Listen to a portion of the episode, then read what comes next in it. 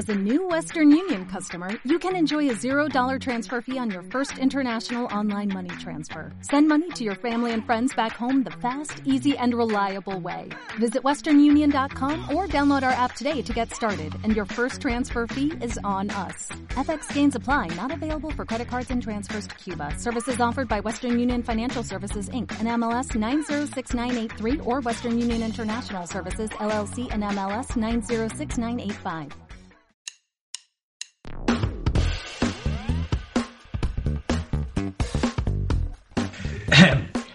Bienvenidos a Pero Entonces, un podcast sobre reinventarse. Cada semana entrevistamos a fundadores, CEOs o artistas sobre sus empresas y siempre lo hacemos desde el punto de vista de la reinvención, porque nadie nació siendo fundador, CEO ni artista. El invitado de hoy es Antonio Espinosa de los Monteros Darnaude, CEO de Aguara, que es una empresa que vende agua y destina el 100% de sus dividendos a un fin social. En concreto, a proyectos de cooperación que centran sus esfuerzos en paliar necesidades de agua en áreas sin recursos.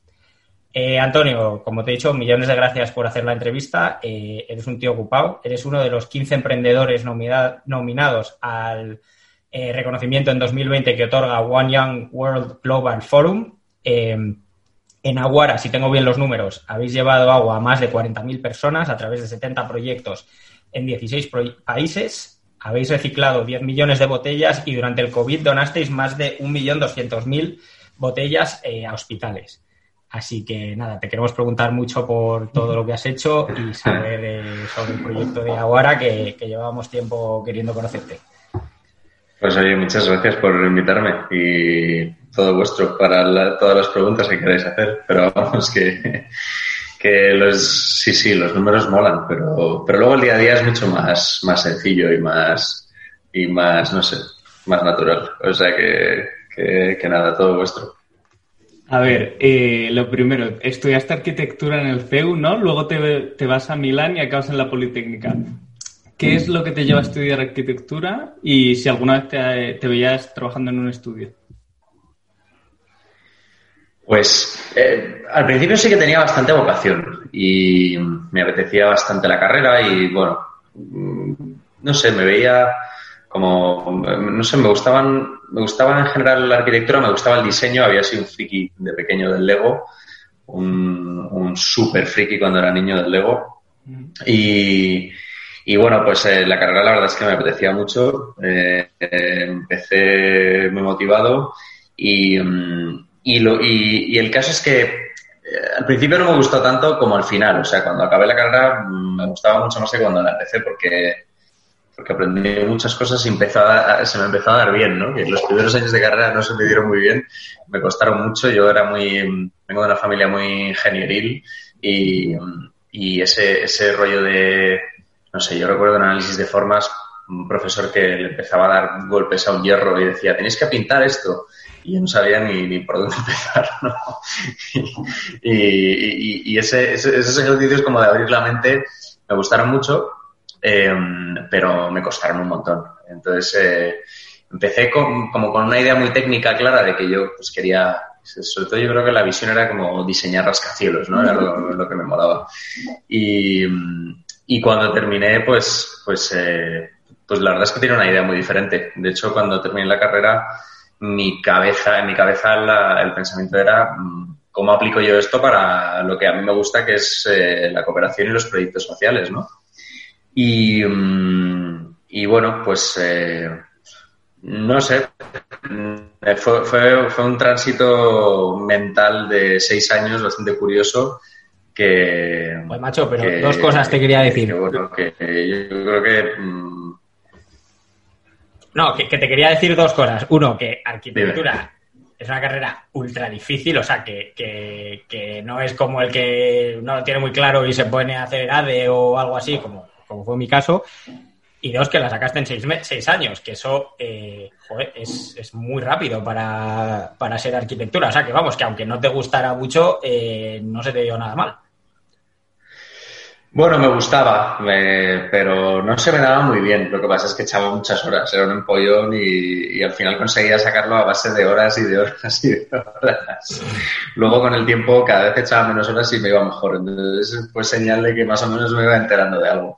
Pero sí, sí, es una carrera complicada y, mm, pero a la vez muy bonita. Yo la verdad es que me alegro mucho haberla estudiado. No, si volviera atrás, mm, pues no sé, igual es que me costaría mucho elegir otra vez carrera. No sé si elegiría medicina o, o directamente no estudiaría carrera o qué haría, pero, pero arquitectura sería una buena opción también. Sí, sí. Ah, sí, y eso, una cosa que hemos leído es que, que lo has mencionado, es que combinas la carrera con muchos voluntariados y de hecho uno fue, estuviste en Camboya con Quique Figaredo en Batambang eh, bastante tiempo. Yo tuve la suerte de conocerlo un, año que fui de vacaciones a, Camboya eh, me pareció la pera súper bonito. Em, eh, la pregunta es cómo nace un poco el espíritu de voluntariado, en qué momento empiezas a meterte en cosas más sociales.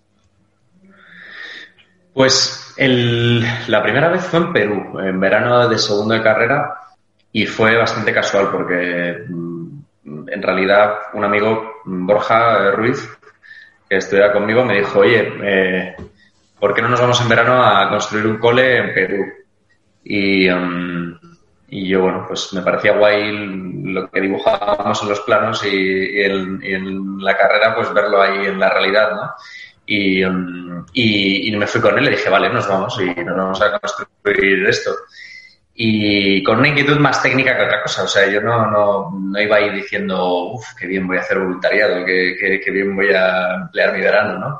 Y, mm, y luego la verdad es que la experiencia que me llevé fue mucho más mm, la experiencia humana, espiritual y social que la parte técnica, que bueno, pues sí, eh, cargué unos cuantos cubos de hormigón, puse ladrillos, eh, armé vigas y cosas de esas, pero, pero, pero lo, lo, realmente impactante fue la convivencia con la gente, el conocer la pobreza material que había allí y, y luego un montón de lecciones de vida de esas que, que con el tiempo dices, joder, eh, esta gente, estas personas que te dicen dos o tres cosas y, y te siguen resonando muchos años después, ¿no? Totalmente. Em, ¿Dónde fue? ¿En Perú? Fue en Huacho, a una hora y pico al norte de Lima. Ah, sí. Em, es un, bueno, una ciudad pequeñita y nosotros estábamos en Gualmay, que era un pueblo, era un barrio, el barrio más pobre de, la ciudad. O sea, que fuiste ahí un poco para, eh, en plan, con la intención técnica de construir un, colegio y ver, pues eso, lo que, has, lo que habías aprendido en primero y segundo de carrera y ahí te empezó a picar un poco del voluntariado y, te empezaste a dar cuenta de Justo. Y estuviste... Justo, el verano siguiente estuve con Quique. Ah, perdona. No, no, no, no, Que te corto. No, el verano siguiente estuve con Quique eh, en Camboya, luego estuve el enero siguiente en Etiopía con una ONG que se llama Amigos de Silva, con Paco Moreno y volví tres veces, no, volví cuatro veces a Etiopía eh, ya me lié, hice ahí el proyecto de fin de carrera, estuve construyendo eh, el hospital de, mm, bueno, el, proyecto que hicimos fue, fue la construcción del primer quirófano en toda la región de Afar, que es la región más pobre de, Etiopía. Eh, mm, el primer quirófano en una región de un millón y medio de habitantes. No sé, fueron experiencias muy brutales, muy brutales. Y, mm, y, bueno, pues fue como una semilla que fue, fue creciendo poco a poco y yo lo fui regando en esos viajes y, nada, pues me enganché. ¿Qué le voy a hacer? Yo, yo, te quería preguntar si viste terminado el Hospital de Perú. No, el Perú fue un colegio. El colegio, perdón. Pues no lo he visto físicamente, pero, pero mi hermana estuvo allí unos años después y, y estuvo, de hecho, eh, en el cole y, viendo las clases y a los niños y, a, y me mandó fotos y vídeos y la verdad es que me ha pasado. Qué bueno. Vale. Eh, antes de meternos en Aguara, eh, rebobinando un poco, te queríamos preguntar, porque al acabar la carrera, bueno, según tu LinkedIn, eh, no te metiste en Aguara, sino que fundaste una revista que es La Grieta, eh, que también te queríamos preguntar un poco por eso. ¿Qué era La Grieta y cómo surge la idea? Pues La Grieta es uno de los proyectos más locos, más mm, bizarros y más guays que en los que he estado porque mm, surgió como la idea era eh, hacer una publicación en la que no hubiera sesgos ideológicos y que solo se publicara por en función de la calidad del contenido y que pudiéramos publicar cosas de cualquier ideología y con cualquier de cualquier tendencia, ¿no? Solo que estuviera bien escrito. Tenía cuatro secciones que eran eh, eh, economía, política, eh, cultura y había una específica desglosada de cultura que era literatura. Y, mm, y la verdad es que era guay porque pues éramos gente que o estudiábamos o trabajábamos y después de, pues a partir de las nueve de la noche quedábamos a tomar cervezas y a, a trabajar en esto y organizarlo. Y nos pasamos así un año y medio entre las publicaciones, eh, organizar exposiciones de arte, eh, no sé, un mundo muy guay. Movimos bastantes cosas, lo, lo, lanzamos a través de un crowdfunding, aprendimos un montón y teníamos un grupo de gente muy guay. O sea, había gente que trabajaba en, pues, en super corporates, había gente mucho más bohemia, había, había de todo, pero una especie de ecosistema muy, muy heterogéneo que convivía y que, y que molaba muchísimo. Y, um, y bueno, fue una experiencia muy chula. Eh, de hecho, la, el proyecto sigue existiendo, ahora mucho más, mucho más, yo creo, volcado en la parte cultural. Y, um, pero bueno, yo ya no, yo ya no estoy, no estoy involucrado desde hace unos años. Ya, Aguara me empezó a, a robar todo mi tiempo. Cuéntanos Aguara, porque yo he dicho que es una empresa que vende agua, pero te he oído en charlas que es, es mucho más que una empresa que vende agua. Entonces, eh, cuéntanos tú cómo explicas Aguara. Bueno, eh, nosotros hablamos un poco de la misión, ¿no? Que es eh, llevar agua potable a personas que no la tienen en países en vías de desarrollo. Y, um, y la particularidad es que eh, desarrollamos estos proyectos de acceso a agua eh, financiándolos no como una ONG o como una fundación a través de, um, de, donaciones y subvenciones, sino que lo que hacemos es vender productos y con el 100% del beneficio eh, financiamos nuestros proyectos. Y el arranque del, de, de Aguara, pues mm, teníamos claro que el fin social iba a ser el agua, porque habíamos conocido eh, esa realidad y, y, y, el impacto que tenía la falta de acceso a agua potable en estas comunidades. Eh, sabíamos que queríamos hacer proyectos de agua y dijimos, ¿y qué producto vendemos para financiarlos? Pues dijimos, pues agua. Eh, no, no, no, no lo pensamos mucho más, fue, fue bastante directo. Um, y, y, bueno, el primer producto que lanzamos fue nuestra marca de agua y es verdad que poco a poco pues eh, agua mineral se ha, se ha convirtiendo también en agua con gas, ahora en refrescos ecológicos y nuestra idea es ir ampliando gama. Eh, la idea de fondo es convertir actos cotidianos, o sea, convertir actos de consumo de productos de gran consumo que hacemos, que, que consumimos todos los días, en actos de, con, impact, con un impacto extraordinario. Convertirlo cotidiano en extraordinario es la idea de fondo. Eh, dale, Alberto. Eh, a ver, eh, es que a mí me, me, parece muy loco en plan que como emprendedor se te, se te ocurre introducirte eh, en un sector tan complejo y tan lleno de multinacionales y de todo. En plan, ¿cómo lo hicisteis? Sí, perdona, esa es la, una de las preguntas que hacemos aquí, que es eh, ¿cómo es el primer día en el que estás con la empresa Aguara? ¿Qué, ¿Qué, es como lo primero que haces? Y sí, ¿cómo pones en marcha algo tan intensivo en capital? Porque eso, no estás vendiendo bocadillos. Eh, entonces, ¿cómo arranca Aguara? Pues, a ver, yo creo que lo fundamental es que arranca desde una absoluta ingenuidad, ¿no? Eh, o sea, no teníamos ni la más mínima idea de dónde nos estábamos metiendo y eso fue, un, eso fue muy positivo, porque posiblemente si hubiéramos conocido el, el horror del sector que es, los márgenes de mierda que tiene y, la competencia a veces, bueno, no la voy a calificar, eh, probablemente nos hubiéramos dedicado a otra cosa, ¿no? Pero, pero bueno, gracias a Dios no teníamos ni idea, con lo cual, eh, pues, pues eh, seguimos adelante. Y, um, y, bueno, pues eso nos permitió pensar con mucha libertad, ¿no? Pensar pues, que, que queríamos hacer las primeras botellas eh, de plástico 100% reciclado en Europa, cosa que también era una locura. Eh, um, que queríamos montar una empresa que fuera 100% social y que no repartiera dividendos. Eh, que queríamos hacer una botella de base cuadrada porque era más sostenible por el, cubicaje en el transporte. O un montón de locuras que, que, si le preguntas a una persona que sabe del sector te dirá o que son imposibles o que son muy complicadas o que, o que necesitas invertir una barbaridad. Y bueno, pues es verdad que algo invertimos y pedimos pasta, eh, pero bueno, hemos levantado una marca con dos duros para lo que es este sector y sobre todo con mucho trabajo, dándonos de leches constantemente, cometiendo mil errores eh, y aprendiendo por el camino, siendo todo lo austeros que hemos podido y, y haciendo todo muy, muy, muy en casa, ¿no? Muy casero, muy dentro de un sector que es tan poco casero y que es tan industrial y que es tan, eh, pues hacemos las cosas de una forma bastante craft, ¿no? De, una forma bastante artesanal. Eh, y yo creo que los resultados son chulos. Eh, nos hemos equivocado mil veces y si volviera atrás, pues eh, cambiaría 300 cosas que hemos hecho mal. Pero también hacerlas mal nos ha enseñado bastantes cosas. Y, y, bueno, pues, eh, pues seguiremos pegándonos leches, seguramente. Es nuestra forma de aprender.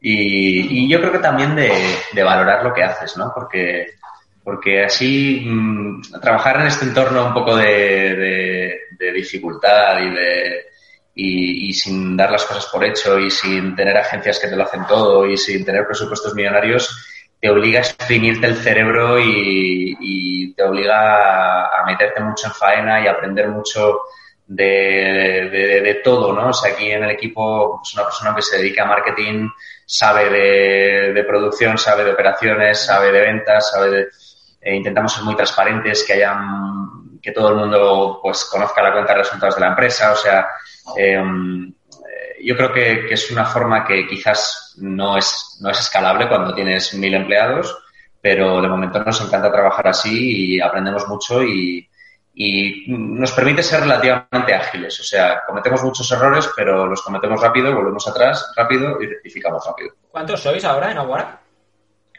Ahora somos 12. Vale, sí, o sea que sois todavía manejables, eh, eso, os que sí. moveros rápido. Sí, hablando un poco sobre lo que has dicho de la cuenta de resultados, estuve leyendo en vuestra página eh, lo del reparto de dividendos, que es como la palabra más precisa para explicar eh, cómo, cómo invertís los excedentes en estos proyectos sociales. Entonces,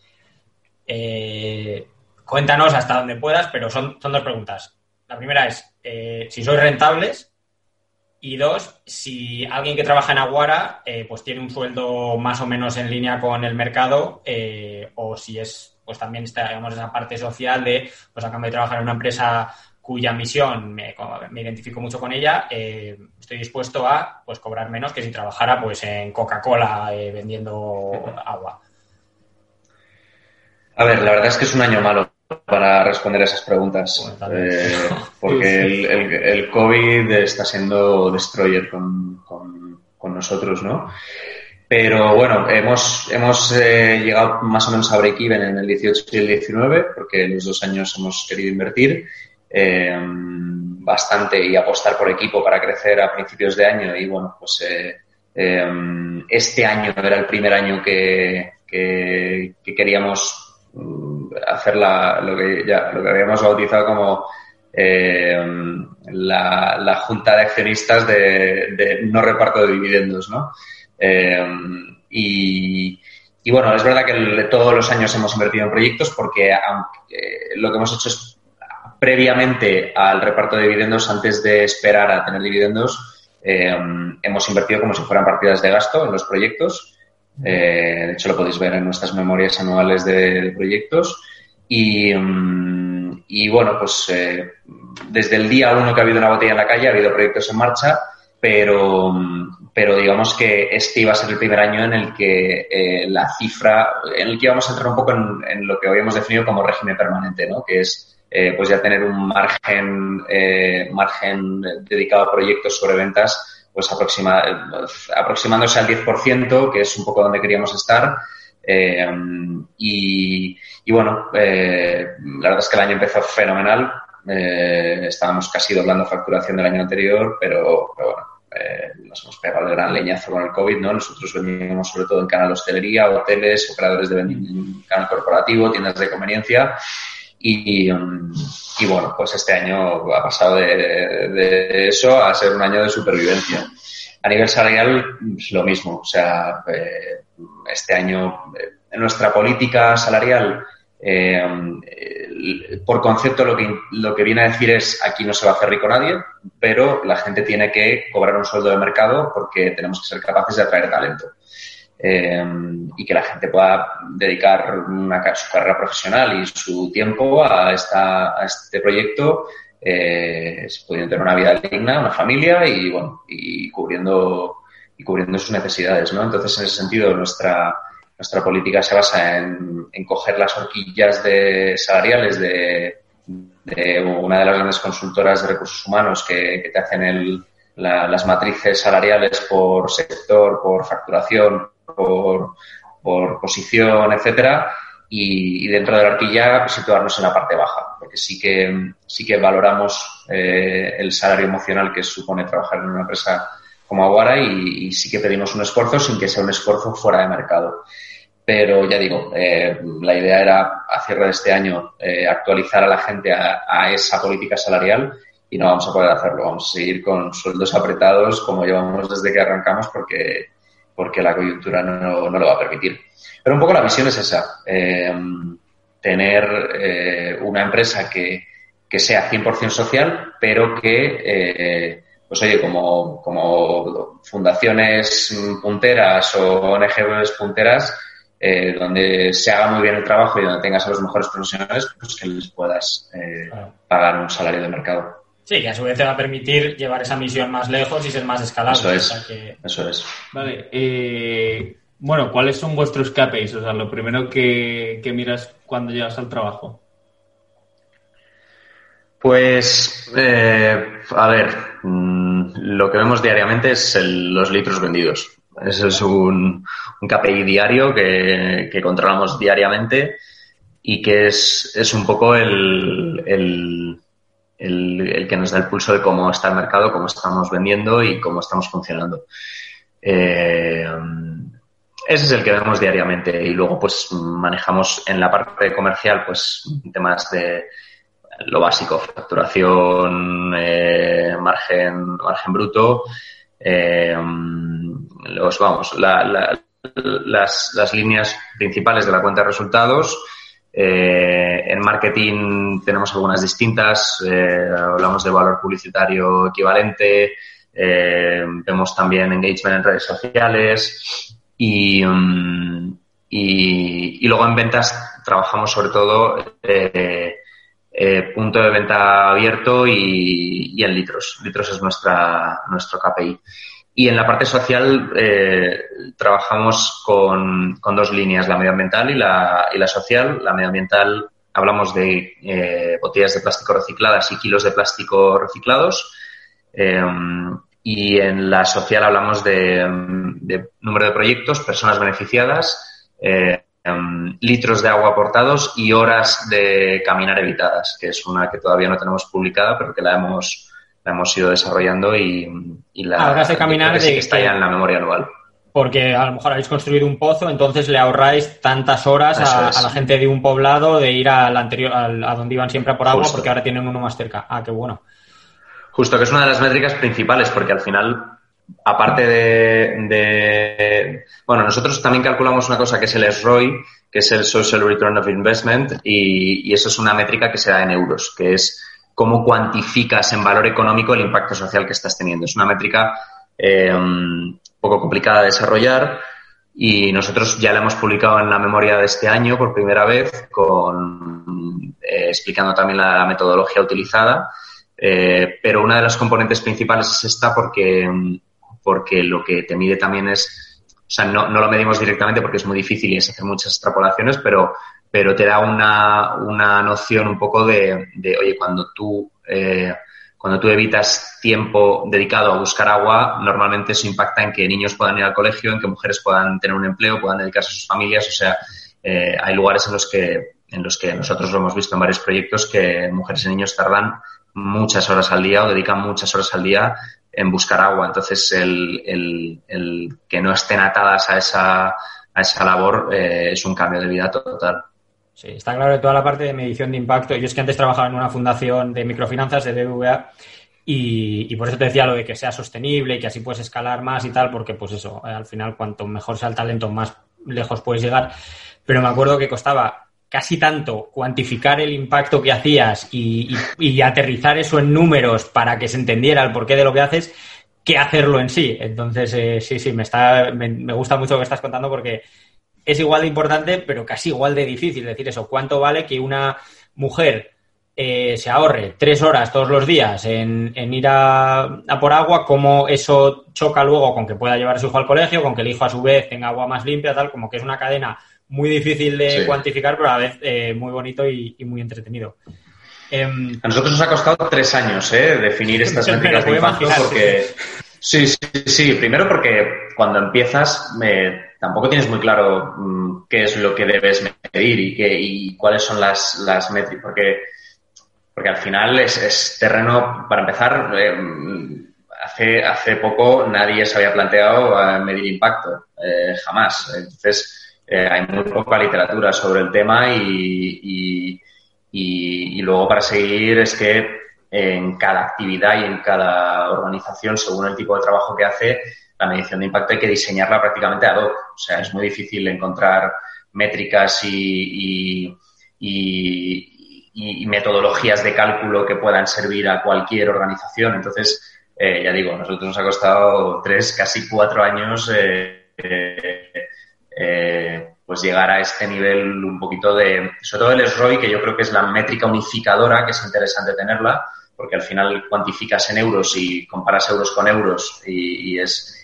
y es relativamente homogénea. Y, pero bueno, que, luego decir es ROI es muy genérico porque nuestro ROI tiene en cuenta una serie de cosas, pero hemos intentado ser muy conservadores en, en, la, en la metodología, no contabilizamos cosas que hemos visto que hacen, pues hace por ejemplo la OMS, ¿no? En sus informes de ROI que, que cuantifica cosas como el bienestar emocional, pues, pues mira, eh, pues, pues, no lo sé, yo es que eso no sé cuantificarlo, ni creo que tenga sentido, ni, ni, ni lo vamos a cuantificar, ¿no? Eh, entonces, bueno, pues eh, cada uno lo hace a su manera y para nosotros lo que tiene sentido es calcularlo, poder calcularlo para también nosotros tener una guía de, oye, qué proyectos impactan más, eh, en una medida homogénea de, y, esos, esos KPIs que, que, nos, que nos sirvan de guía y luego también para poder reportar y, reportar no solo diciendo, oye, cada euro invertido reporta 17 euros de impacto social, sino, oye, esos 17 euros, ¿qué significan? Pues significa DALI, significa horas de caminar, significa mortalidad, significa... Eh, y cómo lo calculamos y, oye, y con las fuentes, con accesos a, a, los estudios en los que nos basamos, etcétera. Súper interesante, eh, súper bonito también. Eh, imagino sí que eso, que esa, esa parte es eh, por lo menos más estimulante que lo que decías antes de ver pues los litros y todo eso, que al final eso es, pues, es cualquier trabajo, siempre hay una parte de gestión y de números y tal, que, en tu caso pues luego ves traducido en, todos estos otros indicadores que son muy bonitos. Has hablado de redes sociales eh, y Alberto te quería preguntar por LinkedIn. Eh, sí, bueno, hemos visto que tienes 18.000 seguidores en LinkedIn, eh, te pide amistad todo el mundo. ¿Te ha servido para hacer crecer a, a pues no lo sé. Eh, es difícil. Es difícil recrear un funnel ahí de conversión entre mi LinkedIn y las ventas de Aguara, no lo sé. Eh, supongo que en algo impacta y es verdad que, algunos leads comerciales pues han salido por ahí y, mm, bueno, pues eh, yo aunque no, aunque no intento hablar, intento no hablar demasiado de Aguara y no hacer demasiado, porque al final creo que LinkedIn para lo que está es para generar contenido interesante, aparte de buscar trabajo eh, y generar conexiones profesionales, yo creo que, tiene sentido generar contenido interesante para la gente que está en LinkedIn y hablar de tu libro todo el día, pues igual no es lo más interesante, ¿no? Pero, pero bueno, sí que, sí que obviamente hablo de Aguara y, y bueno, pues sí que surgen conversaciones, contactos y cosas chulas. Eh, pero no sabría decirte, no, no, sabría decirte. Es que, tío, tengo la curiosidad. Si alguien ahí sí que la medición de impacto es casi imposible.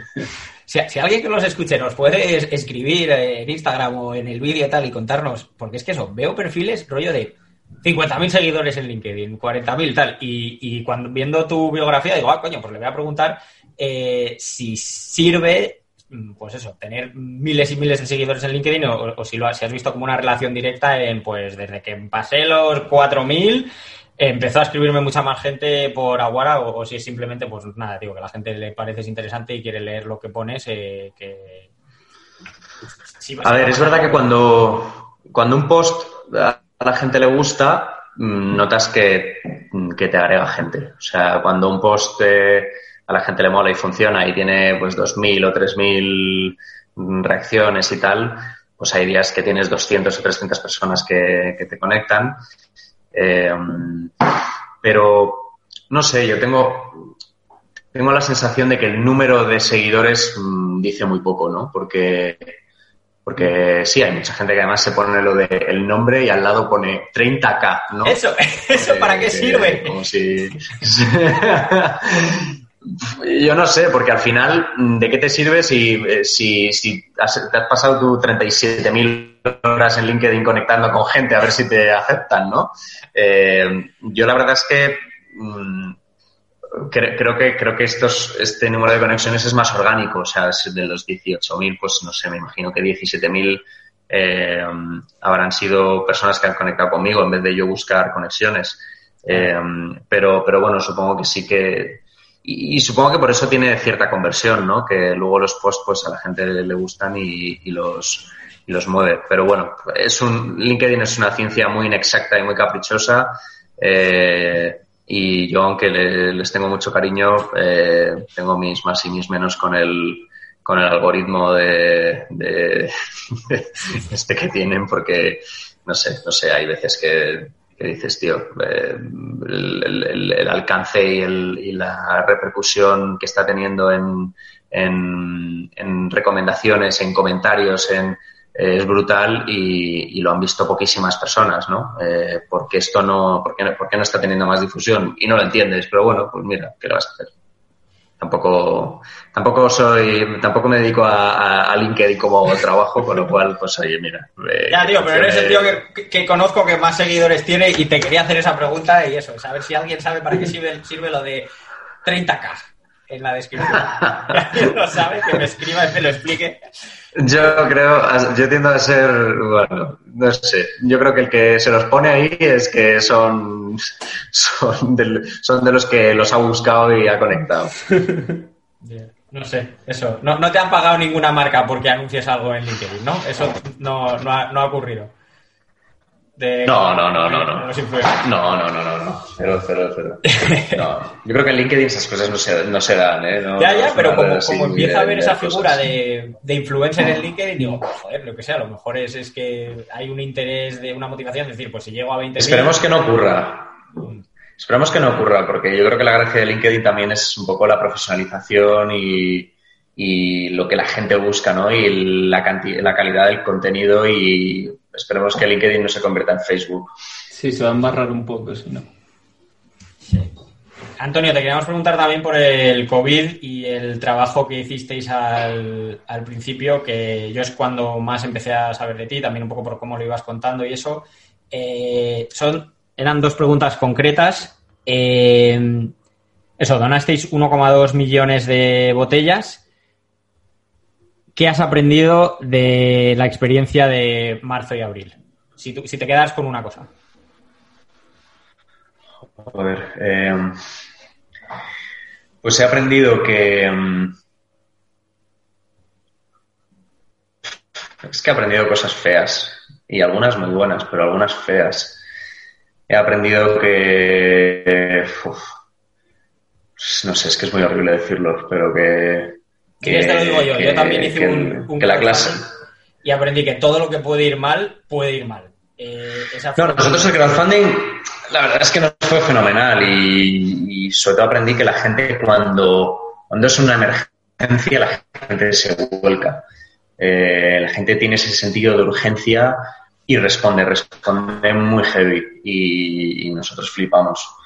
Eh, la gente responde muy bien, pero a mí lo que me decepcionó o sea, por un lado tuve el, eh, el, orgullo de ver una sociedad civil increíble y volcada y generosa y por otro una clase política nefasta, pero, pero nefasta, o sea, de un nivel, no sé, terrible, mm, que asusta, que da pena, miedo, eh, angustia, mm, no sé, no sé. Eh, es que no, no me gusta meterme en política, pero, pero fue penoso, penoso lamentable. Por todos lados, ¿eh? Ni un color ni otro, por todos lados, penoso.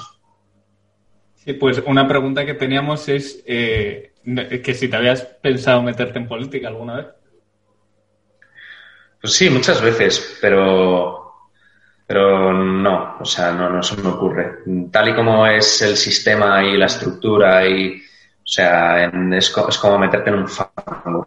Me parece, no sé, habría que hacer algo muy disruptivo y, y, colonizar ahí el sistema de alguna forma muy, muy loca y muy, muy, muy diferente, pero, pero tal y como funciona, mm, lo que creo es que primero te corrompe a ti, mm, te devalúa, te... No sé, es muy terrible decirlo así y luego y, hay gente magnífica ¿eh? metida ahí y además he tenido la suerte de conocerles, pero te das cuenta de que esa gente magnífica que está dentro de la política lo que está es normalmente asqueada, eh, normalmente avergonzada, muchas veces también. Es gente que además eh, durante, durante la pandemia tuvimos que tratar mucho con, o por lo menos intentar tratar mucho con, con varios estamentos políticos, pues porque teníamos que organizar, joder, 1,3 millones de botellas entregadas a mm, hospitales de toda España, eh, más de 100 hospitales y residencias de mayores y tal. Eh, y no había ningún interés, eh, no había ningún interés por trabajar, había interés por publicar cosas, por, por colgar medallas, pero, pero, pero no había, había personas que tenían interés y que lo intentaban, pero que estaban limitadísimas porque los que toman las decisiones lo que querían era fotos. Y es muy triste, es súper triste, pero es que a mí hay gente de cargos intermedios que me llegó a decir cosas como, eh, bueno, no, yo es que no lo tengo, yo no tengo puesto en LinkedIn que trabajo, que, estoy en este cargo porque luego me va a costar encontrar trabajo. Eh, o sea, la gente se avergüenza de estar donde está, eh, aunque tiene esa vocación, porque, bueno, es que, es que lo que hay ahí dentro a veces es muy dramático y una falta de profesionalización total, una falta de, criterio, de, No sé, no sé, no me tires de la lengua, es que fue, horrible. Bueno, pues háblanos de otra cosa un poco más positiva, que es eh, Equipo País. sí, por favor. Eh, equipo País, que lo, que he ido leyendo, pues la verdad es que tiene muy buena pinta, parece como una, mm, especie de medida contra toda esta desprofesionalización eh, y, y todos estos problemas que has estado comentando es eh, pues en, qué consiste Equipo País y, en qué estáis trabajando. Pues Equipo País eh, es un proyecto que lo que busca es eh, humildemente proponer una solución. ¿no? yo creo que en España nos pasamos el día criticando, echando mierda, somos todos muy buenos en diagnosticar y, y lo que se nos, se nos da peor es proponer soluciones y, y, bueno, pues, pues Equipo País lo que busca es generar una, una, respuesta desde los líderes más reconocidos de la sociedad civil, desde la gente más preparada, eh, para, bueno, pues para preparar una, un, para preparar propuestas que sirvan de guía para los políticos y los gobiernos actuales y que sean visiones de largo plazo y no, no sujetas a, lo, a, la, a, la, tiranía de los cuatro años de legislatura. ¿no? Uno de los problemas que tenemos es la falta de visión estratégica y de largo plazo, porque, porque la política funciona de cuatro en cuatro años y nadie hace nada que se salga de ahí, nadie hace nada que no tenga un rédito electoral. Entonces, pensar de aquí a 20 años, pues no, no, no, no tiene, no, no, no vas a recoger eh, frutos de eso seguramente. Y, y, bueno, lo que buscamos es unir un poco eh, la sociedad civil y el estamento político, ¿no? Que, que, a veces está tan, tan separado de la realidad y de las necesidades reales de la gente y de, y de joder, pues, pues de lo que ocurre en las empresas, de lo que ocurre en, el tercer sector, de lo que ocurre a los, a los autónomos, de lo que ocurre en... Eh, hay una distancia tan grande que, que, bueno, pues lo que, lo que hemos querido es intentar identificar a través de un proceso de inteligencia colectiva y, de participación colaborativa a los mejores líderes eh, españoles en distintas áreas. En, eh, bueno, son seis áreas que hemos definido, que son eh, sanidad, educación, modelo productivo, desarrollo social, sostenibilidad, de, sostenibilidad energía y recursos e innovación y, desarrollo, y tecnología. Y, mm, y en esas seis áreas pues identificar a los mejores líderes de la sociedad civil española de todos los ámbitos. Eh, empresas grandes, empresas pequeñas, startups, eh, fundaciones, eh, emprendedores sociales, mm, todo tipo de, perfiles y mm, de todas las edades también, o sea, muy heterogéneo y ahora estamos en una fase en la que mm, una vez identificados esos líderes a través de ese proceso, estamos empezando un proceso de, generación de documentos, de esos seis documentos en esas seis áreas, en los que queremos plasmar la visión de estos líderes eh, como propuestas sectoriales estratégicas para los próximos 20 años que puedan generar consenso, porque otro de los problemas que hemos encontrado es que eh, en política pues muchas veces hay propuestas muy buenas, pero como las propone el partido opuesto, que es la oposición, pues ni siquiera las, las valoro ni las estudio. O sea, esto directamente se, se echa abajo pues porque son mis enemigos políticos. Entonces, hay una falta de, de, capacidad de consenso total, lo estamos viendo, una polarización absoluta y, y, eso a mí, a mí es que es algo que me alucina. O sea, eso de que yo soy de un partido y, y tengo que votar que sí a todo lo que diga mi partido y tengo que votar que no a todo lo que diga el partido de enfrente, eh, me parece un aborregamiento absoluto, ¿no? Entonces, eh, aquí la idea es, pues, intentar traer propuestas eh, que vengan de, de, pues, pues de, de, una entidad que no es ni un lobby político, ni un, ni un, ni un periódico con, sus, con su ideología, ni una persona en particular, sino un, sino, sino el producto de una inteligencia colectiva puesta en valor y, sin sesgos eh, y que pueda generar ese consenso y que pueda, pues, eh, por lo menos ser escuchado. Que luego eh, escucharán o no, pues, pues no lo sabemos, pero nuestra idea por lo menos es dedicar pues, bastante trabajo y bastante recursos y bastante... Sí, y, y ponerlo a disposición. Eso, pero que, bueno, que bien que por lo menos eso, pues quede plasmado que un grupo neutral, de expertos, de gente técnicamente preparada, sugiere esto, luego, pues bueno, entrará en el, en el flujo que sea y se encontrará la barrera que sea, que es que el que lo tenga que aprobar, a lo mejor, pues tiene la visión opuesta y tal, y se encontraréis con las dificultades, pero bueno, por lo menos quedará eh, plasmado que objetivamente esa es la mejor opción eh, según un, gente que sabe de ello y que, y que, tiene criterio para afirmar que esa es la mejor opción. Eh, a ver, pues eh, acabo con lo de la charla TED. Eh, bueno, en tu TED Talk eh, lanzabas la pregunta de por qué trabajamos y si la respuesta es eh, dinero, dices que, pues que es un fracaso y que las 100.000 horas que trabajamos en la vida hay que dedicarlas a algo con sentido. ¿Cómo puede encontrar alguien su sentido? Y, y bueno, que eso, eh, lo que siempre decimos, eh, a la gente que pues que no está contenta en el trabajo, que se quiere reinventar de alguna manera, ¿qué le dirías?